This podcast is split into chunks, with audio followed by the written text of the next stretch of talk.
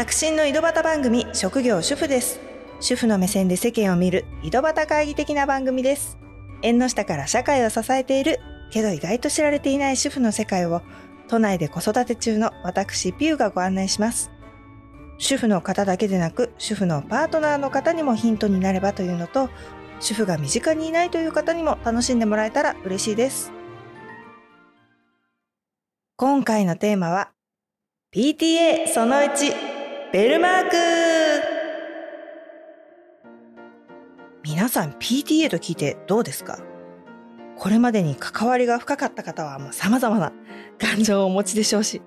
ね、全然関わってこなかったという方もいらっしゃると思います。主婦の負っていうのが昔よく聞いた婦人会を連想させるのもあって、どちらも昭和な響きを伴ってリンクしがちかなと思うんですけど、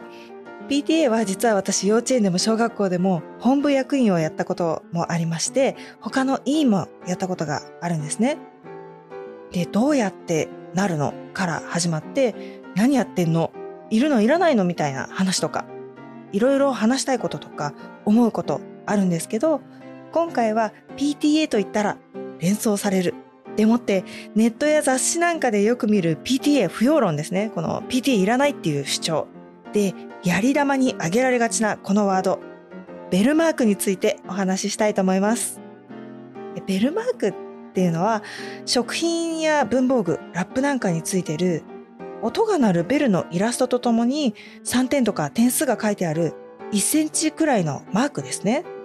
私自身は小学校の頃に数回学校に切って持って行って箱に入れたかなって、まあそれぐらいの記憶なんですけど、切って点数を集めると学校の備品をもらえるぐらいの知識だったんですね。でも保護者の立場になって断然関わりが深くなりました。子供の保護者として最初の出会いは幼稚園ですね。年に何回かベルマークを整理する日時が決められてて、順番に保護者全員が1年に1回どこかの日にちに幼稚園に行って集まったベルマークの整理をするんですけど、もうね、ベルマークのちまちま具合に目が疲れる、肩が凝る、頭痛がする。まずもって整理をする日の前からちょっと大変なんですね。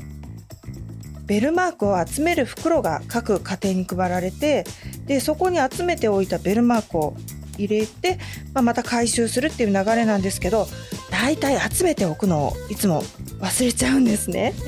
で袋が配られてから入れるベルマークがない。何もなしで出すのも気が引けるっていうことで家中探すんですよ。であークレラップについてた。よかった。あキューピーマヨネーズの買い置きの袋にあった。あ砂糖の袋にもある。みたいな。で砂糖をだいたい袋に入れたまま上をパッチンと止めて保存してるんですけどまだ砂糖が袋に入ってるけど砂糖を容器に移し替えてで切ってベルマークを切って持っていくみたいなことをしてました。もう絞り出すというかもうひねり出すというか、まあ、そんな感じで鈴子を見つけるっていうパターンでした。紹介した他にはノートとか点数が高いところだと学校で買うリコーダーとか、まあ、そういう学校で使うものにもついてて、まあ、そういうもののほかアサヒ飲料のペットボトルとかあと明治小池屋のお菓子藤子のお豆さんとか東芝の電池、まあ、そんなものについてます。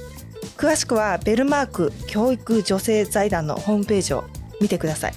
リンク貼っときますね。でいざ整理をする担当の日に幼稚園に行って毎度思うことはちっちゃですね もう PTA の担当の方がそれぞれの企業ごとにあのいちごが入ってるようなあのパックに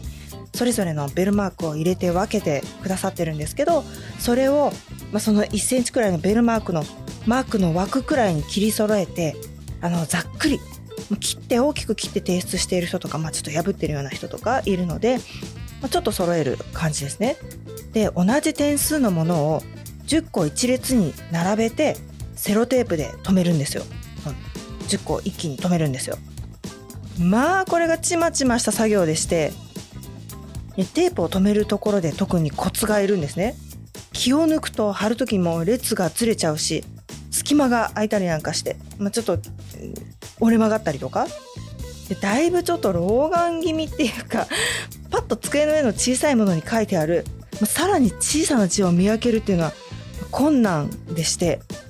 会社によって番号とか色デザインが違うんですけど同じように見えてもよくよく見ると違う点数だったりするんですね。砂糖の袋を切ったものは洗ってはあるかもしれないんですけどベタついてる時もあるしくるくると丸まっちゃってて10個一気に直線のセロテープに貼るのがあーもうこれちょっとここくるくるしてあここ伸ばしてあーもう一人でやるからここ伸びないしさあーみたいな。貼りづらってなるんですねでセロテープを使う量も半端ないですし私にも問題があるんですけどゆったりやればいいのに作業ってなると綺麗になるべくたくさんの処理を短時間でやってるみたいに妙に熱中してしまうところがあって気がついたら目はしょぼしょぼ背中はバッキバキなんなら帰宅前から頭痛がするっていう事態に陥って毎回頭痛薬を飲んでました なんか話してるだけで肩甲骨の内側とか背中が凝ってくる気がするんですけど実は今はもうセロテープで貼らなくてもそんな綺麗に切り取らなくてもいいし集計もベルマークの財団の方がやり直したりしてくれるそうなのでだんだんま作業はなくなってる、まあ、簡素化してるみたいなんですけどまだ数年前にはこういうことやってたんですね。もしかしたら今もやってる PTA があるかもしれないしやったことがあるっていう方も多いんじゃないでしょうか。これバリバリお仕事されてる保護者の方から特にですね時給に換算するとこの作業バカバカしい時間が無駄備品は PTA 回避から買えばいいもう私が買うぐらいの声が上がったりするのがベルマークというものなんですね。で私も無駄な肩こりはごめんと思うし無駄な PTA 活動も整理した方がいいと思うんですけどでもちょっと調べてみるとこのベルマークまた違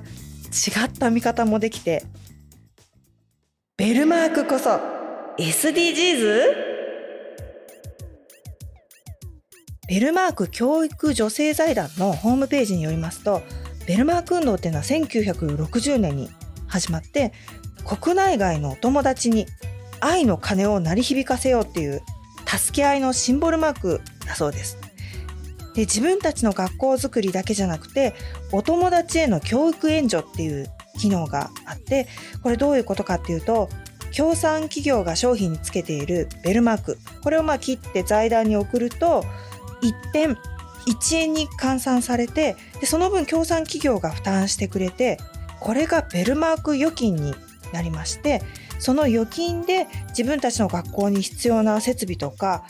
教材を、まあ、そういうものを取り扱ってる協力会社から買えるですね。まあ、でもそれだけじゃなくてその買った金額の10%が自動的にベルマーク財団に寄付されてでそのお金で僻地の学校とか特別支援学校とかあと災害で被災した学校への支援さらにはアジアの子どもたちを助ける NPO への支援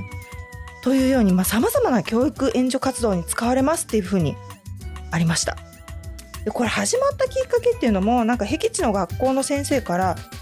劣悪な教育環境を何とかしてほしいっていう声が上がって、まあ、それで始まったっていうのがあるそうなんですね。でそもそも備品を買うっていうのも学校の遊具を買ったとか保育園のピアノを買ったっていう例があるだけじゃなくて色鉛筆を買ってカンボジアに送ったなんていう学校もありまして、まあ、いかにもな慈善活動ですよね。2021年度だけでも財団が僻地の学校とか特別支援学校を支援したっていう例は149校あってで例えば盲学校目が不自由な子のための学校には拡大読書機を送るなんてことをしてるそうです必要な備品は、まあ、学校なり PTA なりが買えばいいっていうのは確かにそうだしベルマークの活動をなくしてもその学校自体が困るものではないかもしれないんですけど、まあ、PTA 側だけじゃなくて協賛している企業も社会貢献でやっててしかも学校で集めるんだけどお金じゃないんですよね。子供が持ってきてもトラブルが起こりにくいし横領もできない。いやよくできたシステムだなと思います。今はウェブベルマークっていうシステムもあるんですね。これあの個人で学校名も登録していくと決められた通販サイト例えば楽天じゃらんなんかいくつかあるんですけどで買い物をした時にベルマークが貯められるっていうシステムもありましてホームページでその学校の集めた点数の順位も分かったりします。私も、絶対やった方がいいとまでは思わないですけど実は SDGs の先駆けっていう話もあってこれ SDGs の目標の4に教育質の高い教育をみんなにっていう項目があって全ての人に包摂的かつ公正な質の高い教育を確保し障害学習の機会を促進する。まあ、対してベルマークの理念は、すべての子供に等しく、豊かな環境の中で教育を受けさせたい。これ、方向性同じですよね。なんかちょっと、だんだん真面目な話になってきましたけど、そういう慈善活動の面を知ると、なんかいいじゃんっていうのもあるし、まあ、私は作業に没頭するタイプなんですけど、保護者同士で集まっての作業っていうのはまあ、情報交換とかあの交流っていう面だったり連帯感が生まれるっていうのもあのちまちました作業大変だよねっていう連帯感が生まれるのもあるし、まあ、楽しく参加できるっていう面もあると思うので、まあ、いろんなことを考えた上でそれでもやっぱり無駄だってなれば、まあ、なくす学校があってもいいしなんてあのつらつら 考えたのでした。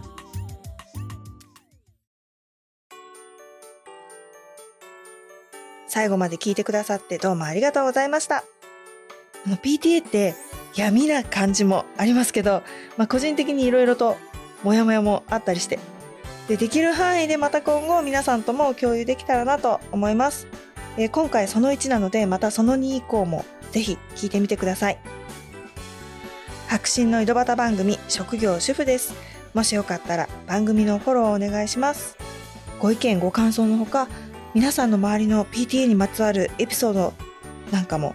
フォームやインスタグラムで送っていただけると嬉しいです。なんかこんなこと